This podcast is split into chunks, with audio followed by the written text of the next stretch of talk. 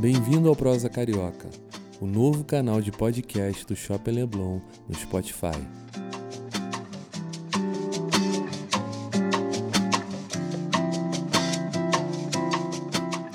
Para ser o primeiro a ouvir os nossos novos episódios, assine ou siga agora o Prosa Carioca na sua plataforma de áudio favorita. Para saber mais novidades sobre o Shopping Leblon, segue a gente no Instagram, arroba Shopping Leblon.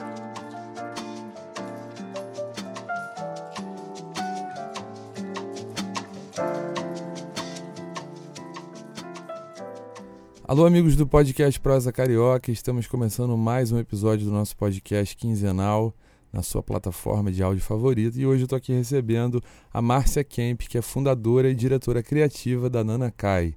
Oi, Márcia, tudo bem? Oi, Rodrigo, tudo bem? Tudo ótimo. Prazer, uma honra estar aqui conversando contigo e receber esse convite do Shopping Leblon. Que bom, obrigado, prazer é todo nosso. Bom, vamos começar falando um pouquinho da sua marca, né, da Nana Kai. Queria saber como é que surgiu essa marca, o que foi a sua inspiração, como é que começou essa história toda da Nanakai. Conta pra gente um pouco.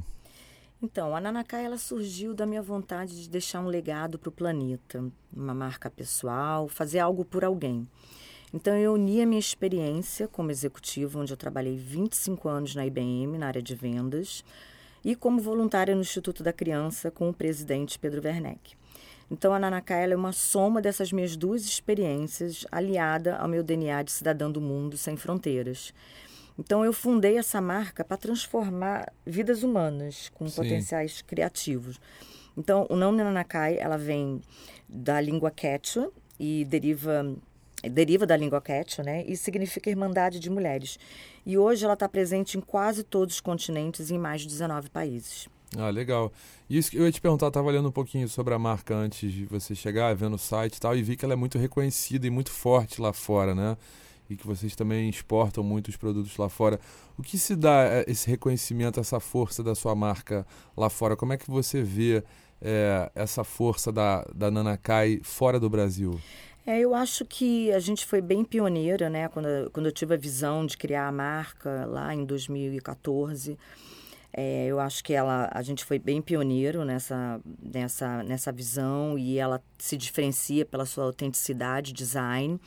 E ela realmente ela participou assim, é, de vários editoriais com fotógrafos de moda, diversas matérias em revista, tem credenciais importantes como do Eco Age, da Livia Firth, participou do livro de 100 anos da Bentley Motors, a convite do, da, da editora né, da, da St. James que é super reconhecida e foi indicada pelos, pelos clientes VIP da Bentley. Então, várias. É, tudo isso e mais as grandes fashionistas que usaram organicamente a, a, a marca fizeram com que ela fosse se destacando e caindo no gosto também das grandes compradoras internacionais. Sim. Legal. Conta pra gente um pouco como é que é a Nanacai hoje. Como é que é esse serviço de artesanato? É, o que, que vocês vendem? Quais são os produtos? É, conta mais sobre o que, que, o que, que tem hoje. É, a Nanacai, ela, primeiramente, ela surgiu lá no Peru, né? A gente, é, eu trabalhava com 13 artesãs artesãs. Eu, durante um ano, na época, era 2014, eu, a gente trabalhava basicamente com, com a linha de palha. Então, eu ainda trabalhava na multinacional, eu viajava no final de semana e trabalhava sempre com cores, tamanhos, técnicas e qualidade. A gente começou trabalhando palha, depois foi pompom.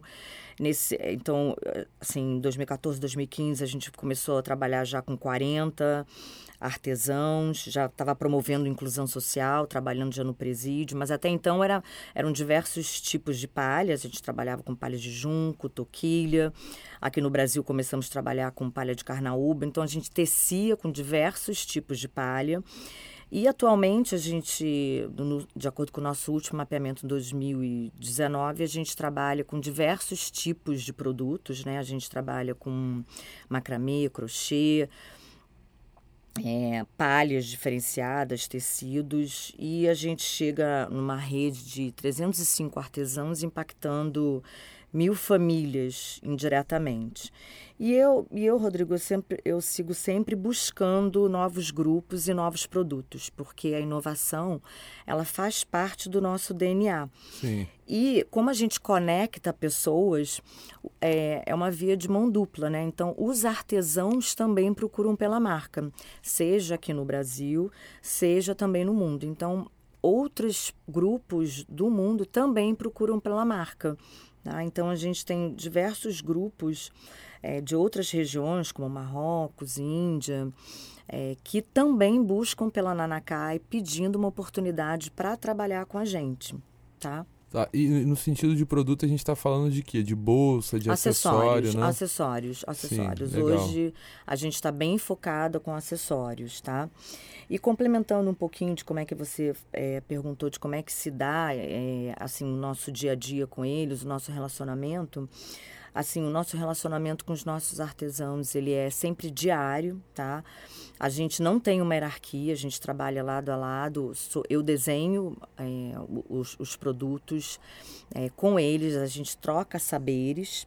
Então não existe uma hierarquia, eu não sou a designer do produto, a gente realmente tem muita troca, por isso que eu acho que tem esse produto autêntico, diferenciado. Sim porque é uma soma de valores, né, do contemporâneo com um produto que vem assim bem da cabecinha deles.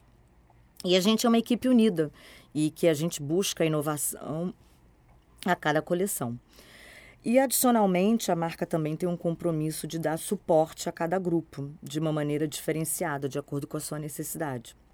Então, por exemplo, é, no Peru, quando a gente iniciou, é, a gente deu suporte de como negociar com os bancos, como exportar, como formar, fazer as caixas, como ir um correio, como entregar produtos no FedEx. Coisas que parecem assim, muito óbvias, mas que não são para o dia a dia Sim. de comunidades que vivem, por exemplo, em regiões rurais. Né? Exato. Que tão... É como se fosse uma capacitação, né? São capacitações é, para que você, os nossos, a ideia é que nossos artesãos se, se transformem em empresários e não tenham dependência da Nanacai. Eles podem trabalhar com a gente, como podem trabalhar com outras pessoas, outras.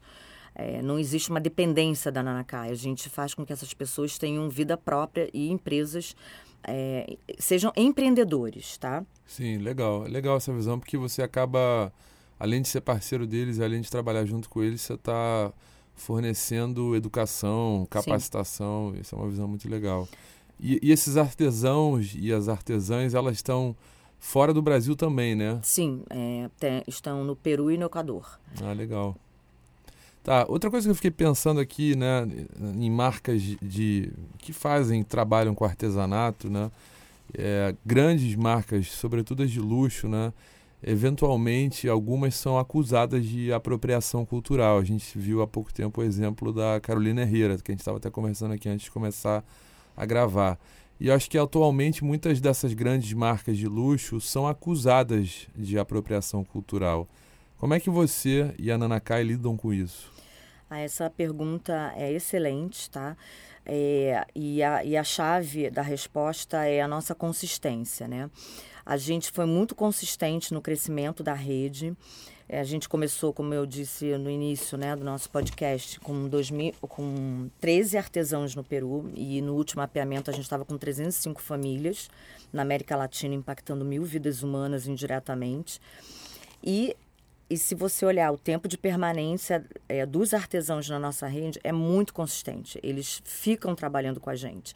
E só há crescimento, não há decréscimo. Então, o crescimento e o prazo de permanência do nosso grupo é a prova de que a gente está no caminho certo. Sim. E a própria busca de outros artesãos para é, buscando oportunidades de trabalho com a própria marca.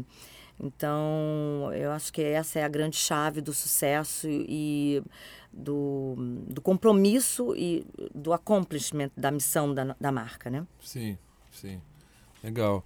E hoje em dia também é um outro assunto que se fala muito, né? Eu tenho conversado com muita gente aqui no podcast, a gente sempre aborda o assunto de sustentabilidade, né? Como é importante tá todo mundo, grandes marcas, grandes e pequenas marcas estarem preocupadas né, com o meio ambiente e a sustentabilidade de forma geral, né, o que a gente falou também, o ESG. E eu queria saber, a Nanacai sendo uma marca sustentável, ela tem a preocupação assim de medir os resultados do impacto social é, que ela causa? Como é, como é que você lida com sustentabilidade, com práticas de sustentabilidade e como é que é essa preocupação em medir esses resultados de impacto social? É, sim, com certeza. Eu acho que esse é um outro tópico que traz uma grande diferenciação para a nossa marca. Porque, bom, primeiro como executiva eu não, eu, eu não poderia ser diferente, né? Porque eu vou buscar sempre métricas, métricas de resultados para as vendas e métricas também de resultados do impacto social, né? Do impacto social positivo na vida dessas pessoas que trabalham com a Nanacai. Então, é, a marca ela tem o compromisso de fazer o mapeamento da rede para avaliar a melhoria da vida dessas pessoas trabalhando com a Nanacai. Então, a gente tem que saber exatamente o que, que houve de melhora na vida dos artesãos e das suas famílias e também verificar o que, que pode ser melhorado no nosso relacionamento é, trabalhando com eles. Né? Então, é, são aspectos super importantes e que eu acho que isso também faz parte desse crescimento, dessa consistência do dia a dia da marca com os nossos artesãos. Sim. Né? Então, quando a marca ela oferece um canal de comercialização do artesanato para esses indivíduos, né, os artesãos, que talvez eles não tivessem outras oportunidades, né, é, para comercializar esse, esses produtos, então a marca ela se torna um, um ator importante nas suas vidas, né? E com isso são gerados impactos positivos. E esses impactos positivos eles são, é, por exemplo, qualidade de vida, ambiente familiar, educação, autoestima saúde. Então aparecem, a gente faz uh, saúde. Então algumas coisas que apareceram, por exemplo, eu escuto, né, no, na conversa diária, eu escuto. Uma coisa sou eu tá, tá ouvindo o que eles fazem, outra coisa é quando a gente convoca, no caso quem faz esse mapeamento para a gente é o Instituto da Criança, né, que onde eu fui voluntária, é a minha grande inspiração para a criação da marca, porque inspirada no Instituto foi aí que eu criei a marca, porque eu também queria deixar esse legado. Então, o, Instituto da Criança é o MOCIP, né? E ele faz diversos trabalhos para diversas empresas corporativas. Então, ele, ele faz esse trabalho para a Nanacai. Então, o Instituto da Criança, ele faz uma ele entrevista os nossos artesãos, faz a coleta desses dados. Esse, eles, ele é o responsável por fazer esse mapeamento e quantificar todos esses impactos. Então surgiram várias coisas que eu não esperava, né? É, ouvi como por exemplo coisas relacionadas à saúde mental, Sim. né, delas. Então foram é, coisas que me surpreenderam e uma das coisas que me deixou mais feliz é, desse mapeamento foi saber que 100% das crianças, dos filhos dos nossos artesãos estavam estudando. Isso para mim foi uma grande vitória, porque educação transforma. Exato. E os pais diziam que eles agora estavam podendo comprar os livros e tirar. É, e já tinham esperança de que essas crianças poderiam estar indo para a universidade. Então isso para mim foi era foi uma, assim uma, uma grande vitória e, e é, para mim é, um, é, o, é, o, grande sucesso da Nanacai quando a gente vê essa, essas vidas sendo transformadas e a esperança. Então, quando você compra um produto da Nanacai, é, é isso que você está carregando junto. Toda essa transformação, essa história e essa esperança. E eu acho que esse que é o grande borogodó, né? Que às vezes a pessoa fala, ah, eu amo a Nanacai, e, e às vezes nem sabe por que ama, porque é essa energia que vem com o produto, né? Sim. E, e, eu sei que a gente até falha um pouco no marketing, tinha que estar comunicando mais, mas tudo isso requer investimento, mas aos pouquinhos a gente vai colocando os pingos nos is e vai podendo comunicar cada vez mais. Mas eu acho que esse é o verdadeiro borogodó da marca. Incrível, muito legal. E outro assunto que a gente também fala muito aqui no, no podcast, eu sempre pergunto para o entrevistado como é que foi a pandemia, né, para ele próprio ou para sua marca. Nesse caso aqui a gente está falando muito mais de Nanacai. Eu queria entender como é que foi a pandemia para vocês, o que, que serviu de lição ou de aprendizado, como é que a, a Nanacai encarou essa pandemia, né? Foi um desafio muito grande, né? Porque a gente trabalha com regiões remotas, então você pode imaginar que vários locais foram, ficaram bloqueados.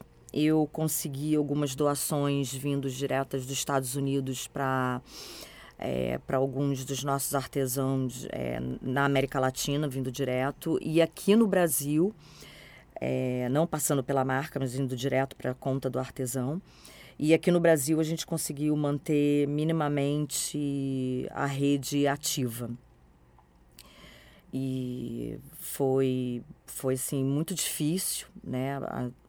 Eu, eu agradeço muito que eu tive o suporte dos meus dois sócios, que são meus dois filhos. Né? Meus filhos agora são os novos líderes da marca. Eu acho que sem eles eu não teria conseguido é, virar esse jogo. E eu sou muito grata que eles estiveram comigo é, segurando esse período e, e fazendo essa marca continuar. Né? E hoje eles têm grande responsabilidade sobre essa nova jornada. Ah, que bom. Bom, para a gente finalizar, é, queria entender como é que é a tua relação com o Shopping Leblon, né? Como é que a Nanakai foi para lá? Como é que você escolheu o Shopping Leblon? Conta um pouco dessa relação Nanacai e Shopping Leblon. Ah, bom, a gente adora o Shopping Leblon, né? Bom, é... foi um convite, a gente ficou super honrado. É, no início eu fiquei meio receosa como é que seria a Nanacai dentro de um shopping, mas a gente está tá super bem lá, a gente ama o Shopping Leblon, a gente está lá desde 2019. É uma parceria assim muito boa, a gente tem sido assim a parceria é baseada num relacionamento super profissional, de amizade, de suporte. Eles estão sempre atentos, uh, fazendo ações de marketing. É, a amizade, a diretoria está sempre ali perto, as, as meninas do marketing. Eu, eu, só, eu sou, sou muito sortuda de estar ali naquele shopping. Eu, eu, adoro, eu, eu adoro a equipe do Shopping Leblon e o próprio shopping. Eu, eu só tenho a agradecer ao próprio shopping e toda a equipe. Que bom. Bom, então a gente está chegando no fim. Queria que você divulgasse aí o, o, site de vocês, o Instagram, onde é que a gente encontra e, e compra os produtos da Nana Kai, se você puder é, a gente, é, obrigada, Rodrigo. A gente está ali no primeiro piso, né, do Shopping Leblon. É uma loja bem discreta, laranja com azul. Uhum. E dentro toda colorida. Eu gosto dessa combinação de é, cor. É, ela é toda colorida, bem disruptive.